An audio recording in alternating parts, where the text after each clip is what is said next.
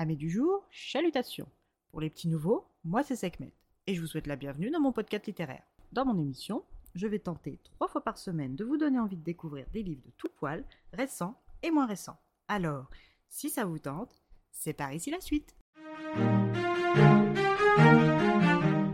Aujourd'hui, je vais vous présenter La Dame à la camionnette d'Alan Bennett, publiée chez Gallimard, collection Folio. Dans cette courte histoire, nous faisons la rencontre de Miss Shepherd et sa première camionnette, du moins la première que notre narrateur du jour a connue. Fin des années 60, à Camden Town, en Angleterre, un certain monsieur Bell fait la rencontre de cet ouragan sans se douter qu'elle va bouleverser les 20 prochaines années de sa vie. Lui qui travaille à la télé et produit des séries télévisées à succès s'est installé dans cette rue pavillonnaire dans le but d'y couler des jours heureux et calmes. C'était le cas jusqu'à ce qu'il croise la route de Miss Shepherd, 1m80, une large carrure, la soixantaine tout juste entamée, fagotée d'une jupe orange fabriquée semble-t-il avec de vieux torchons, un vieil imperméable constellé de graisse qu'elle avait complété pour l'occasion d'une paire de pantoufles et d'une casquette de golf à la Ben Hogan. Pour votre culture, les amis, William Ben Hogan était un joueur de golf américain professionnel durant les années 30 à 70. Le tout accompagné d'une odeur que l'on pourrait qualifier de puissante et musquée, voire carrément surie ou faisandée.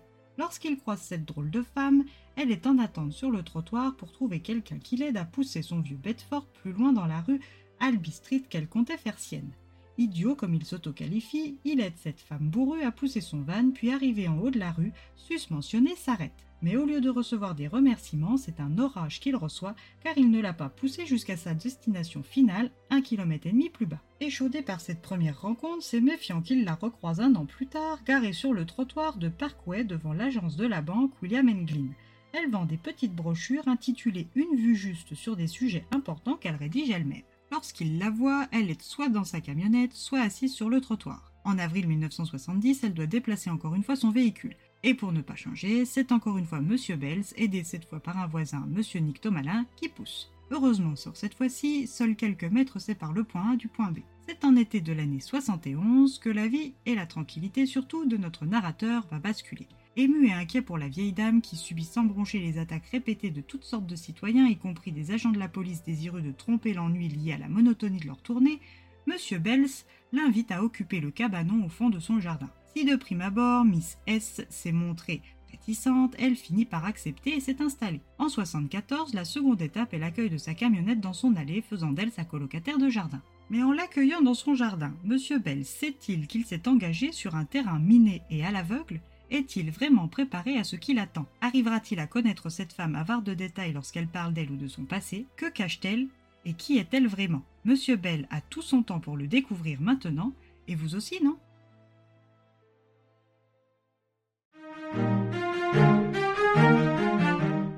Un livre composé de fragments de journaux personnels de Monsieur Bell qui retrace sa rencontre et sa cohabitation avec ce personnage haut en couleur et en odeur qu'était Madame Shepherd.